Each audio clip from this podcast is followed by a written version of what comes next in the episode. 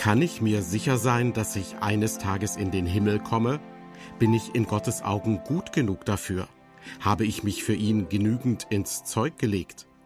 Auch Christen kommen diesbezüglich manchmal ins Zweifeln. Scheinbar zu Recht, denn, so haben wir es gelernt, Gott lässt sich nicht in die Karten gucken. Tja, lässt sich Gott in die Karten gucken?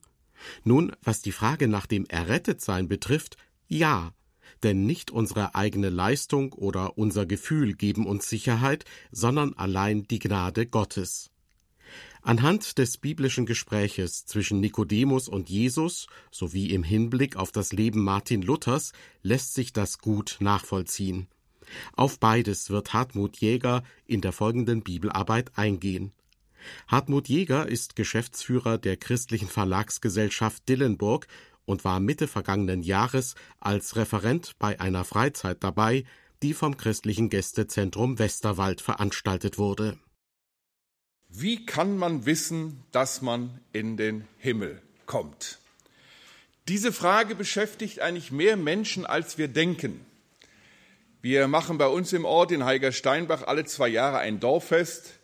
Als Christen sind wir da sehr aktiv. Wir dürfen sogar unser gemeinsames Dorffest mit Gebet beginnen, bevor dann alle an die Essstände gehen. Und meistens machen wir dann nach dem Dorffest so vier Themenabende im Dorfgemeinschaftshaus. Und ich weiß, in einem Jahr hatte ich dann mal eingeladen zu dieser Fragestellung. Ich habe selten so viele nicht gemeindezugehörige Dorfbewohner im Dorfgemeinschaftshaus gesehen wie bei dieser Frage. Und ich dachte, das, das war eine richtig gute Sache.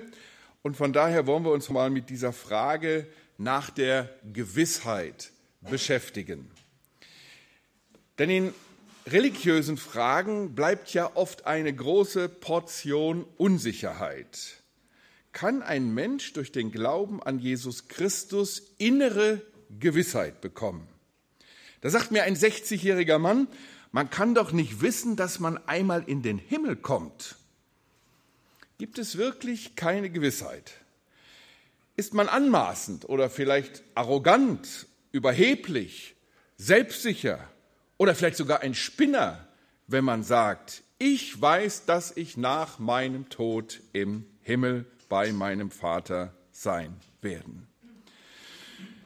Nun, woher kommen diese ganzen Einwände? Ich glaube, zunächst mal, viele haben die Vorstellung, sie müssten Gott zufriedenstellen, indem sie möglichst wenig Schlechtes und viel Gutes tun. Das Prinzip findet man ja auch in den Religionen. Aber sie wissen eben niemals, ob sie genug Gutes getan haben, damit Gott mit ihnen zufrieden sein kann. Und gute Werke sind nicht die entscheidenden Kriterien, nach denen Gott über Leben und Tod entscheidet. Gott erwartet von uns die Einsicht, dass wir eben diesbezüglich gar nichts ausrichten können. Niemand, niemand, niemand kann sich den Himmel verdienen. Nun gibt es ja in unserer Umgebung ganz viele gute Leute, ich wohne jetzt seit 1986 auf einem 900 Seelendorf. Ich kenne fast jeden, zumindest die Alteingesessenen, weil ich viel im Dorf unterwegs bin. Und da gibt es so tolle, tolle Leute. Ich denke, wenn die eines Tages in der Hölle landen, das wäre für mich das Traurigste überhaupt. Die leben vorbildlich, die leben vorbildlicher als manche Christen die scharren nicht so für Grundstücke und Häuser, wie das manche Christen tun, sondern die sind einfach auch großzügig, freigebig, hilfsbereit, mit denen kannst du reden über alles. Aber was ist das eigentliche Problem? Nun, wir haben ja in Heiger Steinbach einen Fußballverein und dann erzähle ich Ihnen manchmal, stellt euch mal vor, wir würden als TSV Steinbach einen Fußballspieler einkaufen, der so brillant flanken kann wie früher Overath oder Beckenbauer, die so halb über den halben Platz präzise auf den Kopf von Gerd Müller geflankt haben. Aber dieser Fußballspieler wäre einfach genial, aber er hat einen Fehler, er schießt immer ins eigene Tor. Und das ist der Mensch, der meint, er könne Gott mit guten Werken zufriedenstellen. Denn Sünde heißt ja auch Zielverfehlung, Harmatia, am Ziel vorbeigeschossen. Und das ist das eigentliche Problem. Also es geht gar nicht um moralische Verfehlungen. Es geht gar nicht darum, dass jemand jetzt viel Dreck am Stecken hat, wenn es um Sünde geht, sondern es geht um einen Zustand in der Trennung von Gott. Und da können Menschen durchaus moralisch hochstehend leben, aber sie schießen am Ziel Gottes vorbei. Also niemand, niemand kann sich den Himmel verdienen. Und diese Erkenntnis löste ja ausgehend von Martin Luther die Reformation aus. Und wer in dieser Frage an Sicherheit gewinnen will, muss eben heute auch sein Denken reformieren. Der rechte Glaube, schreibt Luther, ist ein ganzes Vertrauen im Herzen zu Christo. Und diesen erweckt allein Christus. Wer den hat, der ist selig. Wer ihn nicht hat, der ist verdammt. Wenn es einen Gott gibt, muss es einen Himmel geben. Wenn mich Kinder früher gefragt haben, wo ist der Himmel, habe ich gesagt, da wo Gott wohnt. Also die Engländer sind ja da ein bisschen genauer. Die unterscheiden zwischen Sky, also das, was wir sehen, und Heaven. Heaven ist der Wohnort Gottes. Und so können wir einfach Himmel beschreiben. Und wenn es einen Himmel gibt, muss es auch eine Hölle geben. Denn es werden ja nicht alle und wollen vor allen Dingen gar nicht alle bei Gott sein. Hölle ist da, wo Gott nicht ist. Und das ist schrecklich, wenn Gott alles zurückzieht, was Leben, was Licht bedeutet. Und deshalb ist es ein Ort der Finsternis. Wie kann man wissen, dass man in den Himmel kommt? Es gibt äh, Leute, die sagen, ach eigentlich ist mir das egal. Ich werde es dann schon merken.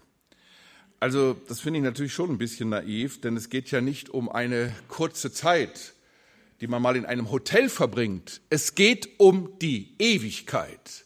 Und Ewigkeit ist eben ohne Ende. Wo werde ich die Ewigkeit verbringen? Es gibt, so lautet ihre Argumentation, zu viele Unbekannte, zu viele verborgene Voraussetzungen und zu viele Meinungen. Und außerdem, sagt mir jemand, freue ich mich schon auf die Überraschung.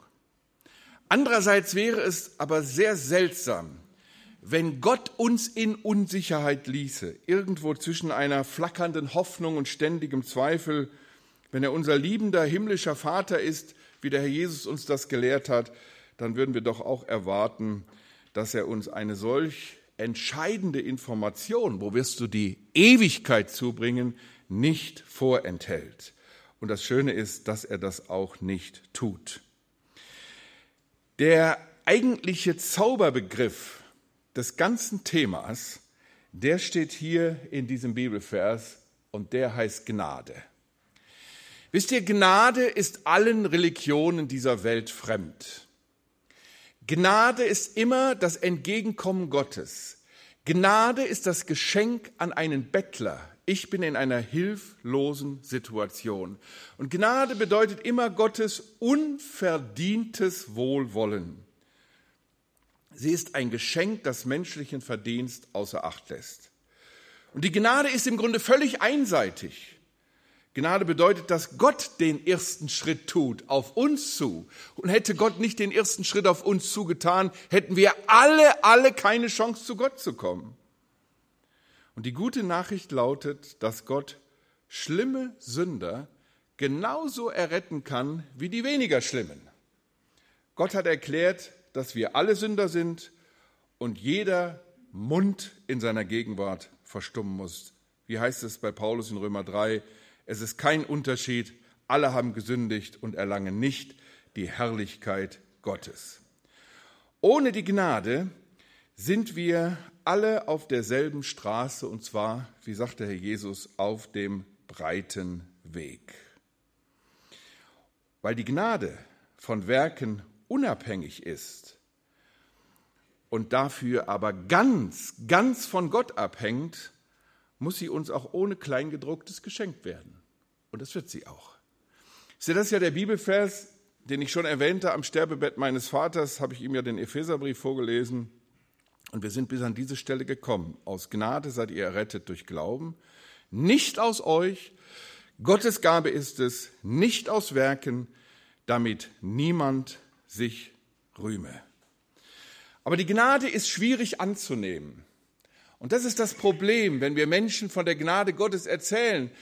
Sie begreifen in der Regel nicht gleich, warum sie die Gnade Gottes brauchen.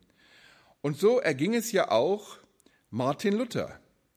Und Martin Luthers Erfahrungen haben uns allen etwas zu sagen.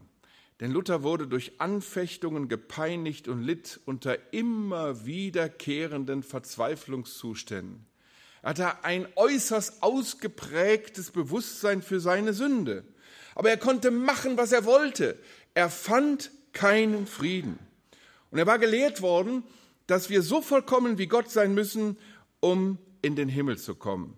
Doch der Weg zur Vollkommenheit ist die reinste Qual.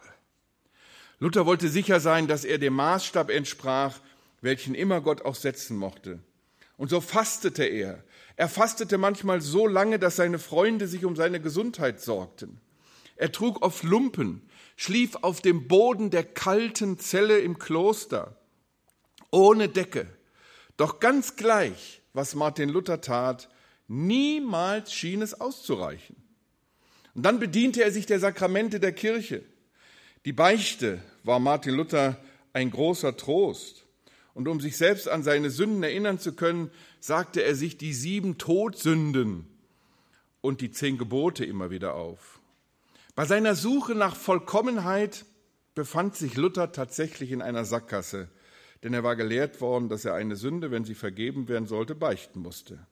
Sein Problem war, dass er erstens nie sicher sein konnte, dass er sich an alle seine Sünden erinnert hatte und zweitens, dass er einiges getan haben könnte, von dem er gar nicht wusste, dass es Sünde war. Und so beichtete er und am nächsten Tag musste er wieder beichten, morgen schon kam wieder der nächste Tag, wieder beichten und irgendwo kam er nicht weiter. Und er hatte ja von einem alten Freund, als er ins Kloster ging, übrigens gegen den Willen seines Vaters, den Tipp bekommen, Martin, wenn du mal ganz tief unten bist, dann lies den, den Römerbrief. Lies den Römerbrief. Und das tat Martin Luther dann auch.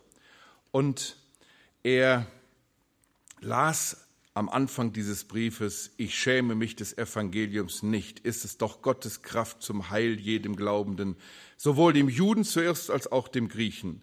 Also mit Griechen sind alle anderen Nationen gemeint. Denn Gottes Gerechtigkeit wird darin geoffenbart, aus Glauben zu Glauben, wie geschrieben steht, der Gerechte wird aus Glauben leben. Und als er diesen Brief studierte und diese Verse las, da fing Luther an und kämpfte zunächst mal mit dem Gedanken, was heißt denn Gottes Gerechtigkeit? Und glücklicherweise studierte Luther weiter. Der Römerbrief ist ja nicht ganz leicht zu verstehen. Ich lese ihn gerade mit einem äh, Studenten. Wir treffen uns in der Regel montags, wenn wir beide Zeit haben und lesen einfach fortlaufend diesen Brief und denken über die Aussagen nach. Und der hat ja eine unglaubliche Tiefe. Und gerade die ersten zwölf Kapitel sind ja reine Lehre. Wir würden heute sagen, reine Theorie. Und dann kommt die praktische Konsequenz aus dem Glauben an Jesus Christus. Und Luther las zum Glück weiter und studierte dann die nächsten Kapitel. Und allmählich ging ihm ein Kronleuchter auf. Er erkannte, dass es auch eine Gerechtigkeit von Gott gibt, die den Sündern geschenkt wird. Für uns ist es eine fremde Gerechtigkeit, weil sie weder zu unserem Wesen gehört, noch in uns eingegossen wird. Es ist immer eine Gerechtigkeit von außen. Es handelt sich dabei um die Gerechtigkeit, die Gott den Sündern anrechnet, die an Jesus Christus glauben. Und das ist ein ganz wichtiger Gedanke, ihr Lieben. Es gibt keine erkämpfte Gerechtigkeit, sondern nur eine geschenkte Gerechtigkeit, die Gott uns gibt. Und dann las Luther in Kapitel 3, Jetzt aber ist ohne Gesetz Gottes Gerechtigkeit geoffenbart worden, bezeugt durch das Gesetz und die Propheten. Gottes Gerechtigkeit aber durch Glauben an Jesus Christus für alle, die glauben. Denn es ist kein Unterschied, denn alle haben gesündigt und erlangen nicht die Herrlichkeit Gottes. Also es gibt eine geschenkte Gerechtigkeit, die wir ohne Gegenleistung von Gott bekommen. Nun stellt sich natürlich die Frage, was müssen wir tun, um diese Gerechtigkeit zu empfangen? Die Antwort lautet ja, dass diese Gerechtigkeit ein Geschenk ist, im Glauben angenommen werden muss. Und sie wird denen gegeben, die sich von ihren eigenen Bemühungen abwenden und auf den Herrn Jesus Christus vertrauen, dass sie von ihm das empfangen, was sie selbst nicht haben. Und diese Gerechtigkeit führt uns, wenn wir sie einmal empfangen haben, ganz sicher in den Himmel. Es ist kein Wunder, dass Luther sagte, er sei wiedergeboren worden und in den Pforten des Paradieses eingegangen, als er diese Wahrheit annahm. Christus tat etwas für ihn, was seine eigenen Werke nie, nie, niemals zustande gebracht hätten. Und an dieser Stelle möchte ich uns nochmal den Unterschied bewusst machen zwischen Religion und Evangelium. Religion hat immer etwas zu tun mit der Bewegung vom Menschen ausgehend zu Gott. Religion ist immer die Bewegung von unten nach oben. Und Religion ist immer auf Leistung aufgebaut. Manche haben mir im Gespräch schon gesagt, ja, aber der Buddhismus, da kann man sich doch einfach fallen lassen. Das ist so eine Religion, da brauche ich doch keine Leistung bringen. Also der hat den Buddhismus nicht verstanden. Wenn man den achtfachen Pfad der Gerechtigkeit vom Buddha liest, da muss man sich total selbst aufgeben. Und wenn man sieht, wie die Leute im Kloster leben, alles aufgeben, um irgendwie dem Göttlichen nahe zu kommen, dann merkt man, dieses Prinzip zieht sich durch. Denn das Wort Religion macht das ja schon deutlich. Religion kommt von den zwei lateinischen Vokabeln re ligare. Red zurück, ligare verbinden. Religion ist der Versuch, eine Rückverbindung zu Gott zu finden. Immer von Menschen ausgehend. Und Religion hat immer etwas zu tun mit Leistung, mit Kultstätten, mit Menschen, die im Mittelpunkt stehen, mit menschlichen Vorschriften, die im Mittelpunkt stehen. Und Religion, selbst die christliche Religion, ist eine ganz gefährliche Sache, denn es ist ein Betäubungsmittel. Und wenn Karl Marx in seinem Buch zur Kritik der Hegelschen Rechtsphilosophie schreibt, Religion ist Opium oder ist das Opium des Volkes, dann hat er recht. Religion ist ein Rauschmittel, ein Beruhigungsmittel, aber kein Heilmittel. Das Heilmittel ist allein Jesus Christus. Er kam als der Erlöser zu uns. Und das ist genau die Gegenbewegung. Ihr seht immer die Bewegung von oben nach unten. Und wieder steht im Zentrum das Kreuz. Evangelium ist also die Freudenbotschaft, dass Gott zu uns kommt. Und dass Jesus Christus sagen kann, ich bin der Weg, die Wahrheit und das Leben. Denn in Jesus haben wir das, was wir durch den ersten Adam verloren haben. Den Weg, den Zugang zu Gott die Wahrheit, die Erkenntnis Gottes. Alles haben wir in Christus. Und er zeigt nicht nur den Weg, er ist der Weg in Person. Und wir haben durch Adam das ewige Leben verloren und in Christus können wir es wieder gewinnen. Das heißt, er kommt zu uns. Mein Freund, ein wirklich ernsthafter Muslim, ein ganz lieber Mann, der war auf der Hadsch. Der Islam hat ja fünf Punkte, die ein Muslim erfüllen muss. Er muss fünfmal am Tag Richtung Mekka beten. Er muss den Ramadan halten, also den Fastenmonat. Er muss Almosen geben. Er muss Allah bekennen. Und wenn das Portemonnaie dick genug ist, mal auf die Hatsch nach Mekka und Medina. Nun, er ging auf die Hatsch, kam wieder und dann fragte ich ihn, und wirst du ins Paradies kommen? Man druckste er so ein bisschen rum, zog an seiner Zigarette, ich sage, mein Freund, du kommst sowieso nicht ins Paradies. Ich habe mal in euren Schriften gelesen, dass ein Muslim, der raucht, nicht in den Himmel kommt. Aber das war nur so eine kleine Randbemerkung. Und dann sagt er einen interessanten Satz, den habe ich auch im Koran gelesen. Allah will, was immer er will. Keine Gewissheit. Im Bewusstsein leben, ich bin Allah ausgeliefert und er wird eines Tages entscheiden ob ich genug geleistet hat. Und das ist Kennzeichen aller Religionen. Denn der religiöse Mensch weiß eben nie, ob er genug getan hat. Und das weiß eben auch der christlich-religiöse nicht. Und ich habe das ja schon erklärt, wie ganz schnell aus dem Evangelium der Bibel eine christliche Religion gemacht wurde. Und von daher Evangelium. Und Evangelium hat immer zu tun mit der einen Person. Jetzt ist natürlich die Frage, wie bekomme ich denn eine Beziehung? Und da habe ich euch mal ein ganz bekanntes Gespräch mitgebracht. Und das ist eigentlich das, was Martin Luther sagte, daran kann ich das sehr schön erklären. Er gebraucht ja das Stichwort wiedergeboren, als ich wiedergeboren wurde. Und dass die religiöse Unsicherheit die Frömmsten der Frommen zur Zeit Jesu beschäftigte, macht dieses Gespräch in Johannes 3 deutlich. Es war ein Mensch aus den Pharisäern, also aus der strengsten Sekte, mit Namen Nikodemus. Ein Oberster der Juden, das heißt, er gehörte zum sogenannten Hohen Rat, eine sehr anerkannte Persönlichkeit. Und wir finden über Nikodemus übrigens nichts Negatives in der Bibel, ganz im Gegenteil. Und er bekennt sich auch an anderer Stelle zu Jesus. Und der kam zur Nacht zu ihm, also zu Jesus, und dann sagt der Rabbi, also eine ganz äh, höfliche Anrede, so Herr Lehrer oder was er damit zum Ausdruck bringen will, sehr ehrerbietig. Er als Oberster der Juden spricht Jesus, den Wanderprediger, als Rabbi an, hatte also Hochachtung vor diesem Wanderprediger. Wir wissen, dass du ein Lehrer bist von Gott gekommen, denn niemand kann diese Zeichen tun, die du tust. Der Jesus geht gar nicht darauf ein, sondern gibt ihm gleich eine Antwort auf sein eigentliches Problem. Wahrlich, wahrlich. Und immer wenn der Herr Jesus dieses Wort zweimal gebraucht, ist das wie eine beschwörende Formel. Ich sage dir, wenn jemand nicht von neuem geboren wird, kann er das Reich Gottes nicht sehen. Nikodemus spricht zu ihm, wie kann ein Mensch geboren werden, wenn er alt ist? Kann er etwa zum zweiten Mal in den Leib seiner Mutter hineingehen und geboren werden?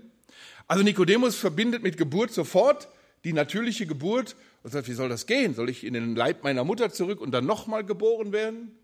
Eigentlich eine ganz ehrliche, zunächst klingt das ja sehr naiv, aber er kann sich das einfach nicht anders im Moment vorstellen. Und dann sagt Jesus nochmal, wahrlich, wahrlich, ich sage dir, wenn jemand nicht aus Wasser und Geist geboren wird, kann er nicht in das Reich Gottes hineingehen. Jesus Christus bringt hier einen ganz entscheidenden Ausdruck ins Spiel, von neuem geboren. Wir gebrauchen den Ausdruck heute ja dafür, dass wir uns frisch und energiegeladen fühlen. Also wenn ich nach einer kurzen Nacht noch recht müde bin, mache ich übrigens jeden Morgen, ich dusche jeden Morgen eiskalt, dann bin ich fit wie ein Tonschuh. Also erstmal normal duschen und alles einseifen und so weiter und dann eiskalt und dann ausmachen. Dann haben sich die Poren zusammengezogen und du kriegst eine Energie, die ist Wahnsinn. Und genau so, man fühlt sich dann wie neu geboren. Aber hm, das meint Jesus nicht. Die, der, die eigentliche Bedeutung des Ausdrucks meint von oben geboren. Also äh, neue Geburt, Wiedergeburt, da müssen wir natürlich aufpassen. Wir haben gestern schon über Reinkarnation gesprochen. Ähm, das ist nicht miteinander zu verwechseln. Das hat überhaupt nichts mit Reinkarnation zu tun, mit dieser fernöstlichen Vorstellung, dass man immer wieder eine neue Geburt erlebt, in einer anderen Daseinsform zurückkehrt. Aber die Bibel gebraucht diesen Ausdruck wie auch den Ausdruck neue Geburt, um damit deutlich zu machen, hier handelt Gott. Es handelt sich um eine Neuschöpfung. Es handelt sich um eine göttliche Natur in uns von neuem geboren werden. Und dieses Handeln Gottes verändert uns von Grund auf. Wir sind eine neue Schöpfung in Christus. Und warum müssen wir wiedergeboren oder neu geboren oder von oben geboren werden? So wie unsere leibliche Geburt uns zu Mitgliedern der irdischen Familie gemacht hat, so ist unsere geistliche Geburt dazu notwendig, um uns zu Mitgliedern der himmlischen Familie zu machen. Und da reden wir von Gemeinde. Und so wie ein neugeborenes Baby nur eine Zukunft und keine Vergangenheit hat, so kommt Gott, um uns unsere Vergangenheit zu vergeben und uns eine neue Zukunft zu schenken. Gott kommt, um uns die Vergangenheit zu vergeben und uns eine neue Zukunft zu geben. Und deshalb kein Wunder, dass Jesus sagt, wenn jemand nicht von neuem geboren wird, kann er nicht in das Reich Gottes eingehen. Also wir merken, Nikodemus hatte das nicht gleich verstanden, aber der Jesus war ja ein hervorragender Pädagoge und wir werden noch sehen, wie er ihm das Stück für Stück erklärt. Und dann sagt er ja beim, im Vers 5, ihr müsst aus Wasser und Geist geboren werden. Einige denken natürlich sofort bei dem Stichwort Wasser an Taufe. Aber das hat hier gar nichts mit der Taufe zu tun. Wir werden das sehen. Es ist immer wichtig, wenn wir die Bibel lesen, dass wir das auch im Kontext sehen. Und der Herr Jesus gebraucht das Stichwort Wasser sinnbildlich, gerade im Johannesevangelium. Kurze Zeit später spricht er mit einer Frau am Brunnen. Und was sagt er? Wenn du das Wasser trinken würdest, das ich dir gebe, wirst du nie mehr dürsten. Und wir werden gleich die Antwort finden, was mit Wasser gemeint ist. Nun, Nikodemus musste wissen, dass im Alten Testament oft Wasser und Geist miteinander verbunden wurden und dass Gott dem Menschen etwas Neues schenken wollte. Also diesen Austausch altes steinernes Herz raus, neues fleischernes Herz rein. Das musste Nikodemus gewusst haben, denn er kannte ja das Alte Testament wahrscheinlich besser als wir alle zusammen. Jesus verglich also unsere leibliche Geburt mit unserer geistlichen. Und als er Nikodemus dann sagt, was aus dem Fleisch geboren ist, ist Fleisch, was aus dem Geist geboren ist, ist Geist. Fleisch zeugt Fleisch und Geist zeugt Geist. Unsere erste Geburt war ja das Resultat der Samenzelle unseres Vaters, die sich mit der Eizelle unserer Mutter vereinigte. Und ich habe die Eigenschaften meiner Eltern geerbt und auch ihr Wesen, auch die sündige Natur. Und genauso bekommen, kommen zwei Elemente zusammen, damit wir in die Familie Gottes hineingeboren werden. Das Wort Gottes vereinigt sich mit dem Geist Gottes und das Wunder der göttlichen Geburt ist, dass sie eine neue Geburt, ein neues Leben vollbringt. Und das bringt Petrus sehr schön aus, auf den Punkt. Ihr seid wiedergeboren nicht aus vergänglichem Samen, sondern aus unvergänglichem durch das lebendige und bleibende Wort Gottes. Und hier haben wir jetzt die Antwort, was ist denn mit Wasser gemeint? Im Johannesevangelium finden wir also immer wieder den Begriff Wasser sinnbildlich. Wenn du trinken wirst von dem Wasser, eindeutig Gottes Wort. Dann finden wir das Wasserbad des Wortes an einer anderen Stelle. Und hier finden wir wiedergeboren nicht aus vergänglichem Samen, sondern aus dem Unvergänglichen. Wiedergeburt geschieht da, wo Menschen beim Hören des Evangeliums, beim Hören des Wortes Gottes sich auf Gott einlassen und sich das Wort Gottes verbindet mit dem Geist Gottes und dann geht neues Leben im Menschen auf. Das ist dieser lebendige Same, der ausgestreut wird. Gottes Wort. Und wenn Menschen beim Hören des Wortes Gottes erkennen, dass sie Gott brauchen unter der Wirkung des Heiligen Geistes, entsteht neues Leben. Ihr seid wiedergeboren, nicht aus vergänglichem, sondern aus unvergänglichem, dem lebendigen und bleibenden Wort Gottes. Und deshalb sagt Paulus auch, der Glaube kommt aus der Verkündigung. Und die Verkündigung kommt aus Gottes Wort. Also nach wie vor hat auch die Verkündigung eine ganz besondere Verheißung. Und das ist das Schöne, dann darf ein Mensch wissen, was Paulus in 2. Korinther 5, Vers 17 schreibt. Daher, wenn jemand in Christus ist, so ist er eine neue Schöpfung. Das Alte ist vergangen, siehe, Neues ist geworden. Wiedergeburt ist also ein direkter allmächtiger Akt Gottes im Leben eines Menschen. Das können wir nicht machen. Das kann nur Gott wirken, Gott tun. Und das ist die Voraussetzung. Und jetzt kommen wir zurück zu unserer Frage. Wie kann man wissen, dass man in den Himmel kommt? Unser Leben beginnt mit natürlicher Geburt und endet mit dem leiblichen Tod und unsere Persönlichkeit lebt weiter, je nachdem wie unsere Beziehung zum Herrn Jesus ist, entweder bei ihm oder nicht bei ihm. Wenn, eine, wenn ein Mensch das Wort Gottes hört und sich Wort und Geist im Leben eines Menschen verbinden, entsteht dieses neue Leben. Und das neue Leben bekommen wir schon während unseres irdischen Lebens. Ich habe das heute schon. Manchmal sagen ja die Leute ja, ihr vertröstet uns immer auf den Himmel. Nein, es geht heute schon um eine neue Lebensqualität. Und ich habe noch nie einen Menschen getroffen, der mir gesagt hat, nachdem er sich bekehrt hat, ach, eigentlich hätte ich ja doch noch zehn Jahre damit warten können, so kurz vorm Tod hätte ich mir das ja noch mitnehmen können. Noch nie. Aber ich habe schon ganz viele gehört, ja, ich mache das mal später und wenn ich alt bin, dann habe ich Zeit dafür. Nein, heute, heute ist das dran. Heute, wenn ein Mensch die Stimme Gottes hört, dann soll er sich entscheiden. Und dann bekommt er dieses ewige Leben. Und dieses ewige Leben, wie wir das gestern schon auf der anderen Grafik gesehen haben, geht über den leiblichen Tod hinaus und dann werden wir im Himmel sein. Wer hineingeboren ist in die Familie Gottes, darf sich seines Heils gewiss sein. Der Herr Jesus sagt, meine Schafe hören meine Stimme und ich kenne sie und sie folgen mir und ich gebe ihnen ewiges Leben und sie gehen nicht verloren in Ewigkeit.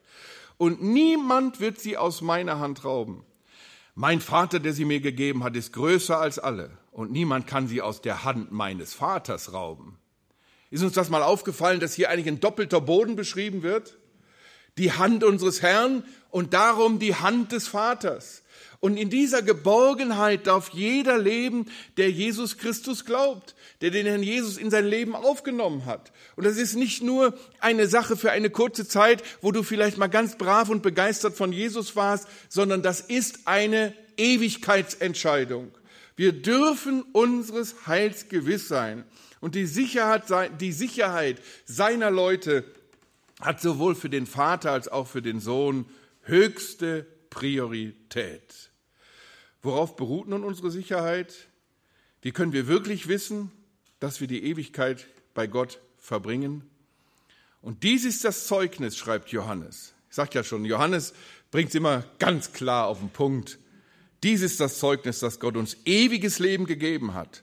Und dieses Leben ist in seinem Sohn. Wer den Sohn hat, hat das Leben. Wer den Sohn Gottes nicht hat, hat das Leben nicht. Dies habe ich euch geschrieben, damit ihr wisst, dass ihr ewiges Leben habt, die ihr an den Namen des Sohnes Gottes glaubt. Wie sieht also dieser rettende Glaube aus?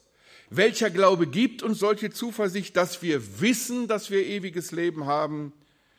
Dieser Glaube ist allein auf den Herrn Jesus Christus ausgerichtet. Rettender Glaube bedeutet, dass ich Christus als meinen Stellvertreter angenommen habe, als den Träger meiner Sünden. Und ich glaube den Verheißungen des Herrn Jesus, dass er denen ewiges Leben gibt, die glauben. Das ist die Einsicht, dass Christus alles Notwendige getan hat, damit wir für immer, für immer, für immer vor Gott für gerecht erklärt werden können. Und dieser rettende Glaube basiert, auf einer ganz festen Überzeugung, auf einem festen Glauben an Tatsachen. Deshalb sagt der Schreiber des Hebräerbriefes in diesem großen Glaubenskapitel Hebräer 11, Vers 1, der Glaube ist eine Verwirklichung dessen, was man hofft, ein Überführtsein von Dingen, die man noch nicht sieht. Und das Wort Verwirklichung kann man auch mit Zuversicht wiedergeben. Glauben ist deshalb eine Überzeugung, eine Zuversicht. Und ich wünsche uns, auch wenn es wieder nach Hause geht, dass wir diese Überzeugung ausstrahlen. Denn nur Menschen, die eine Überzeugung haben, können auch andere überzeugen. Und deshalb ist es so wichtig, dass wir uns jeden Tag neu über diese herrlichen Heilstatsachen freuen. Vielleicht nochmal zurück zu Nikodemus. Ich sagte ja schon, Nikodemus stellt so verschiedene Fragen wie ein Kind, wie kann das sein? Dann erklärt der Herr Jesus nochmal das Prinzip, worum es geht, was man tun muss. Und ich sage manchmal, das Alte Testament ist das Bilderbuch Gottes. Im Alten Testament finden wir Begebenheiten, die geistliche Wahrheiten illustrieren. Und genau dieses pädagogische Prinzip wendet der Herr Jesus an. Und was tut er? Er greift zurück in die Geschichte Israels. Und wir lesen diese Begebenheit in den Mosebüchern, im vierten Buch Mose, dass Israel murrt über das, was Gott ihnen gegeben hat, was er ihnen zu essen gegeben hat. Und dann schickt Gott feurige Schlangen, giftige Schlangen. Und jeder, der von dieser Schlange gebissen wurde, musste sterben. Das Volk schreit zu Mose. Mose geht stellvertretend fürs Volk vor Gott. Und Gott sagt, richte eine Schlange aus Erz auf und stell sie ins Lager. Und jeder, der hinschaut und mir vertraut, dass ich ihn rette, wenn er hinschaut auf die erhöhte Schlange, dann muss er nicht sterben, auch wenn er gebissen wurde. Und wir sehen, wie Schnorr von Karolsfeld das illustriert hat, wie manche immer noch kämpfen mit den Schlangen, dann ganz sicher sterben werden, wenn sie nicht glauben. Der Gerechte wird aus Glauben leben. Und ihr Lieben, dabei ging es nicht um den Gegenstand. Das war wieder das, die Tragödie im Volk Gottes, dass man dann anschließend den Gegenstand verehrte und ins Zentrum stellt. Es geht nie um die Mittel, die Gott uns gibt, sondern es geht immer um den Mittelpunkt selber, um Jesus Christus. Und der Herr Jesus nimmt dieses Prinzip und sagt, so wie Mose in der Wüste die Schlange erhöhte, muss der Sohn des Menschen, also er selbst, erhöht werden, damit jeder, der an ihn glaubt, nicht verloren geht, sondern ewiges Leben habe. Und dann kommt ja der schönste Vers der ganzen Bibel, Johannes 3, Vers 16. Was musste ein Israelit tun? Er musste hören, dass Gott ein Angebot gibt, er musste dem Angebot vertrauen und er musste vor allen Dingen einsehen, dass er sich selber nicht helfen kann. Und das ist Buße. Diese Selbsteinsicht, Metanoia Umdenken. Und das widerspricht unserem ganzen Menschsein. Denn wir sind gewohnt, uns selbst zu helfen, etwas zu tun, etwas zu leisten. Unser ganzes Leben ist auf Leistung aufgebaut. Das fängt in der Schule an, geht weiter in der Ausbildung, im Berufsleben. Wer was zu was kommen will, muss Leistung bringen. Normalerweise. Heute geht das auch manchmal anders. Aber normalerweise muss man ein fleißiger Mensch sein, um weiterzukommen. Aber wenn es um unsere Beziehung zu Gott geht, geht das nicht. Und deshalb kommt wieder dieser Zauberbegriff ins Gespräch und der heißt Gnade. Gnade. Gott begnadigt und wir dürfen diese große Gnade im Glauben annehmen. Und deshalb dürfen wir auf dieser Grundlage dann eine Neugeburt empfangen. Und das Schöne ist, wie Paulus das schreibt, zum Thema der Gewissheit, Römer 8, 16. Der Geist Gottes selbst bezeugt zusammen mit unserem Geist, dass wir Kinder Gottes sind. Das heißt, der Geist Gottes gibt uns ein inneres Zeugnis, dass wir diese Gotteskindschaft haben. Wir wissen, wir gehören dazu. Kirche, Gemeinde kann das nicht für uns tun. Das ist Gottes Werk. Und wenn du glaubst, dass Christus deine Schuld jetzt und auf ewig beglichen hat, dann wirst du dieses innere Zeugnis erhalten. Man fragt sich natürlich an dieser Stelle, warum zweifeln einige? Ich glaube, vieles basiert zunächst mal auf einer falschen Lehre. Wenn dir gesagt wurde, dass man heute nicht die Gewissheit haben kann, auch morgen noch gerettet zu sein, oder wenn du glaubst, dass du deine Erlösung verlieren kannst, dann hast du keine Aussicht auf Gewissheit. Ich glaube, das ist manchmal eine Taktik des Teufels, dass er Menschen in dieser Unsicherheit lassen will und sie werden falsch belehrt. Und es gibt auch Gruppen von Christen, die sagen, oh, das ist gefährlich, wenn man diese Gewissheit hat, dann kann man ja drauf lossündigen und kommt trotzdem in den Himmel. Paulus geht auf dieses Thema ein und er sagt, dass wir mit der Gnade nicht Mutwillen treiben sollen. Aber eins bleibt ganz sicher, und da bin ich fest von überzeugt, ein Mensch, der einmal neues Leben aus Gott hat, wird dieses neue Leben auch behalten. Meine Tochter bleibt meine Tochter, auch wenn sie auf größte Abwege geht. Und ich glaube, wenn Menschen sich wirklich bekehrt haben, werden sie auch im Laufe ihres Lebens irgendwann zurechtkommen. Es gibt ein ganz interessantes Buch von Tom Bissett, einem amerikanischen Pastor, der über Jahrzehnte Familien untersucht hat, wo Kinder im Laufe ihres Lebens, also haben sich bekehrt und dann sind sie falsche Wege gegangen. Und er schreibt in diesem Buch, etwa 90 Prozent, so hat er es zunächst mal beobachtet, und wer weiß, was Gott alles noch bewirkt hat, äh, sind im Laufe ihres Lebens zurechtgekommen. Und manche werden natürlich gerettet wie durchs Feuer, wie Paulus das in 1. Korinther 3 schreibt. Aber wir dürfen unseres Heils gewiss sein. Und wenn jemand die Gemeinde verlassen hat, sich von Gott abgesagt hat, muss man natürlich die Frage stellen dürfen, war der überhaupt von neuem geboren? Ich glaube, dass in unseren Gemeinden manche sitzen, die werden sitzen bleiben, wenn der Herr Jesus wiederkommt, weil sie gar nicht von neuem geboren sind, weil man gar keine geistlichen Regungen spürt. Ein Mensch, der von neuem geboren ist, der ist doch auch begeistert von dem Herrn Jesus, oder? Und vielleicht wird mancher sitzen bleiben, wenn der Herr Jesus seine Leute zu sich ruft. Also wir können in kein Herz hineinschauen. Und das ist für mich immer die Antwort, wenn mir jemand sagt, wie kann der denn Christ sein, wenn er so lebt? Ja, sagt der Paulus, sagt, oder Johannes sagt das mal, wäre er von uns, äh, wäre er von uns, dann wäre er bei uns geblieben. Also, das können wir letztlich nicht entscheiden. Aber wenn du eine Lebensübergabe an den Herrn Jesus vollzogen hast, dann darfst du dir deines Heils gewiss sein, egal was kommt. Und wenn die Welt zusammenbricht oder wie Majestic sagt, wenn mir der Himmel auf den Kopf fällt. Du bist ein Kind Gottes und bleibst ein Kind Gottes. Denn Johannes sagt, das aus Gott geborene kann nicht sündigen. Wir haben neues Leben in uns. Natürlich können wir als Menschen noch sündigen. Aber das, was wir in uns haben, ist Gottes Leben, Gottes Geist, ist Christus selbst. Und darüber dürfen wir uns freuen. Und wir sollten uns keine Angst machen lassen nicht unter Druck setzen lassen, dass man sein Heil wieder verlieren kann, wenn man das und das tut. Da sind wir wieder bei der Religion. Es geht um Evangelium. Es geht um Christus selbst. Also eine falsche Belehrung ist gewiss eine Ursache. Eine andere Ursache beschreibt Luther so einmal. Er sagt, als er gefragt wurde, ob er sich errettet fühle, sagt er, nein, ich fühle mich nicht errettet. Doch mein Vertrauen auf Christi Verheißung ist größer als alle Zweifel. Ich glaube, viele Christen verwechseln Glaube und Gefühl. So am Anfang hat man ein tolles Gefühl, die erste Stunde der Bekehrung, man jubelt, man weiß, jetzt ist alles klar. Nein, nein, Gefühle tragen nicht durch.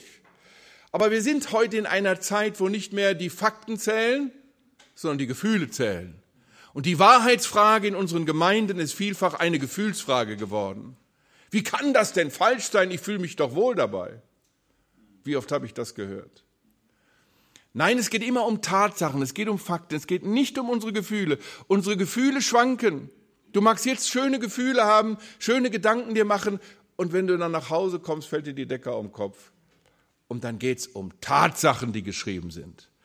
Und weißt du, wenn ich innerlich unsicher werde, dann lese ich gerne eben, wie gesagt, in den Schriften des Johannes und dann lese ich als allererstes Johannes 1, Vers 12. So viele ihn aber aufnahmen, denen gab Gott das Recht, Kind Gottes zu heißen, denen, die an seinen Namen glauben. Und ich weiß, dass ich den Herrn Jesus am 2.1.1969 am offenen Grab meines Großvaters in Wuppertal auf dem Friedhof aufgenommen habe. Das weiß ich. Steht auch in meiner Bibel. Also habe ich das Recht, mich Kind Gottes zu nennen, weil ich Jesus aufgenommen habe. Und das hat gar nichts mit meiner täglichen Gefühlslage zu tun, sondern das sind Tatsachen.